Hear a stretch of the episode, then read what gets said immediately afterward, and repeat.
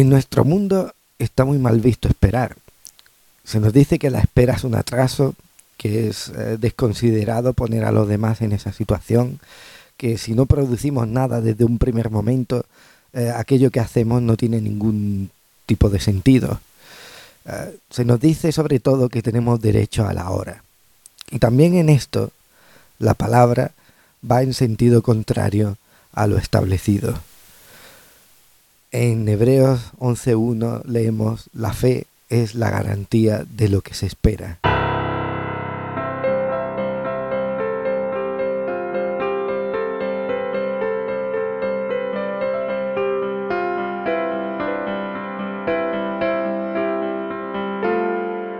Soy Daniel Jándula, bienvenidos a Intervalos.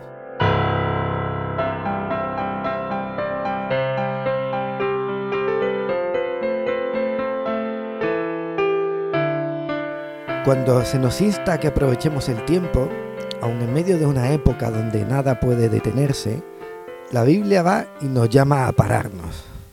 Porque esperar no avergüenza, eh, porque la espera es además algo activo, y sobre todo porque ahora vemos ciegamente.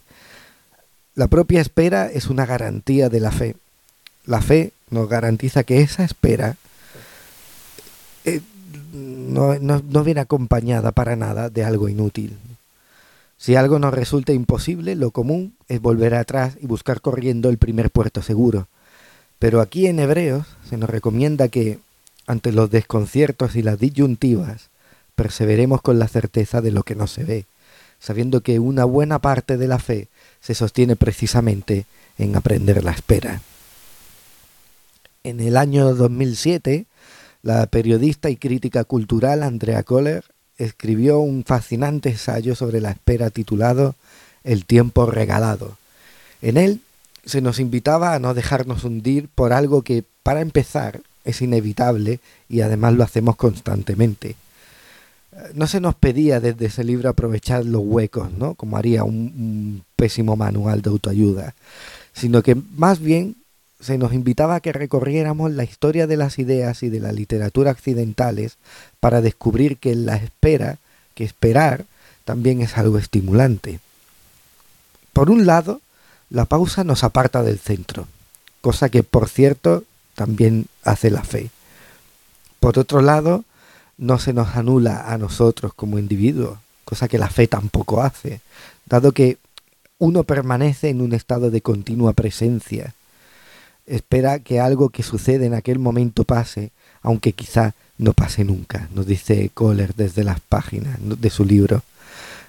No es cuestión, por tanto, de mantener un estado de ánimo determinado, sino de vivir en una extraña forma de esperanza. Dice Andrea Kohler, puedo esperar con obstinación algo ante lo que mi entendimiento me dice que no va a llegar ahora de ninguna manera. Esa esperanza, dice la autora, es incorregible.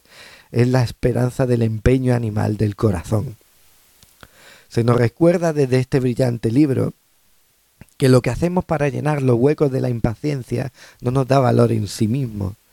Es la propia existencia en el tiempo lo que cuenta y también el deseo de movernos, que es algo que ya estaba en, el jardín del Edén, ¿no? Solo por marchar, nos recuerda Kohler, se nos atribuirá nuestro verdadero valor, de mismo modo que eh, le pasaba al hijo pródigo, ¿no? en la parábola aquella. Otra gran manía de nuestro siglo es la del tiempo y sus presupuestos. Dividir la hora del día en sueño, ocio, trabajo, ¿no? En proporción de ocho horas por cada bloque. En el momento en que se queda un espacio libre, ¿no? un espacio sin cubrir dentro de uno de estos bloques, empieza un discurso sobre la culpabilidad que, se nos ha inoculado prácticamente desde la cuna. ¿no? Es un discurso sobre la culpabilidad que ninguna plataforma audiovisual puede resolver. Eh, lo cierto es que no hay nada cristiano detrás del planteamiento de que es imprescindible, ¿no? de que es necesario llenar absolutamente todo nuestro tiempo y llenarlo, por supuesto, de cosas útiles porque eh, lo significativo, a menudo lo olvidamos, ocurre fuera del dictado del tiempo y del lugar. Maurice Blanchot escribió que al tiempo le falta tiempo. sin darle determinadas vueltas al tema, describió la gran paradoja de la medida temporal. Cuanto más tiempo ahorramos, más tiempo nos falta y lo que es todavía peor, más difícil nos resulta percibir a qué velocidad nos parece que el tiempo transcurre. Estoy pensando en todas estas cuestiones en una tarde en la que el cansancio se ha impuesto en casa y además nos está alcanzando a todos.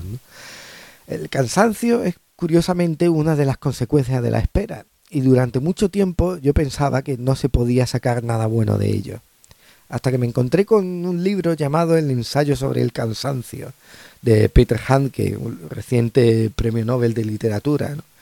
Un autor del que he aprendido que uno puede escribir desde cualquier estado de ánimo, que no hay excusas ni circunstancias ideales y ni mucho menos una inspiración perfecta para el trabajo intelectual. Eh, más que una justificación o una reflexión sobre lo que hay que hacer, en este libro el autor austriaco nos animaba a fijarnos en lo que debemos abandonar.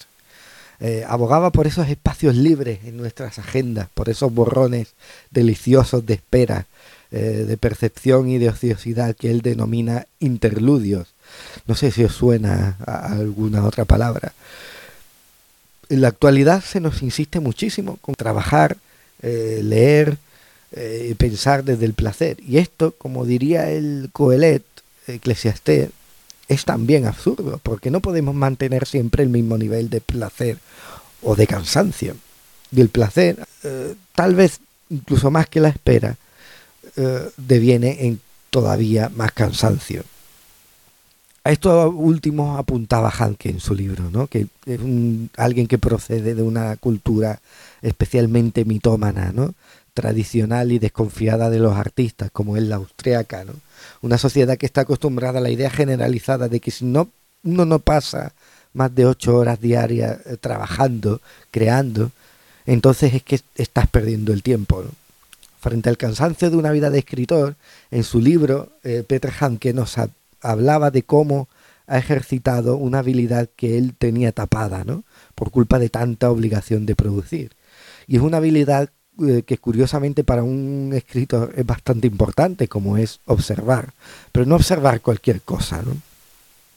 Eh, Gregorio Luri escribía que la cultura tiene la tarea principal de mentirnos con respecto a nuestra naturaleza. Por eso nació el arte, para reflejar nuestra verdadera naturaleza. Y por eso para un seguidor de Cristo eh, la observación debería ser una de las principales habilidades que desarrollar. Una de las trampas más grandes de nuestra cultura es que no estamos hechos para aburrirnos, ¿no? que esperar, que aburrirnos es una tragedia y que es preferible cualquier forma de caos a, la pausa. ¿no? Por eso, precisamente, podemos aprender a aburrirnos, debemos aprender a aburrirnos. ¿no? De hecho, el aburrimiento es una importante fuerza creativa que es posible oponer a la aceleración y a la fuga tan de nuestra época, ¿no? Ah, las grandes obras de la literatura del siglo XX surgieron, observemos esto, desde un aburrimiento creativo y la mayoría de ellas incorporaba una reflexión sobre el aburrimiento y sobre la espera entre sus páginas. Otro filósofo importante de danés, de Soren Kierkegaard, ya se preguntaba qué sería la vida si en ella no se repitiese nada, si todo fuese novedoso y fugaz, si no hubiese espacio para el aburrimiento. El impertinente filósofo danés concluyó que la repetición es la realidad y la seriedad de la existencia y que quien asume el aburrimiento ha madurado realmente en la seriedad. Qué fascinante conclusión, ¿no? Para este intervalo. Si toda nuestra existencia se basara en tratar de matar el tiempo, descuidaríamos que el propósito del tiempo es precisamente eliminarnos a todos.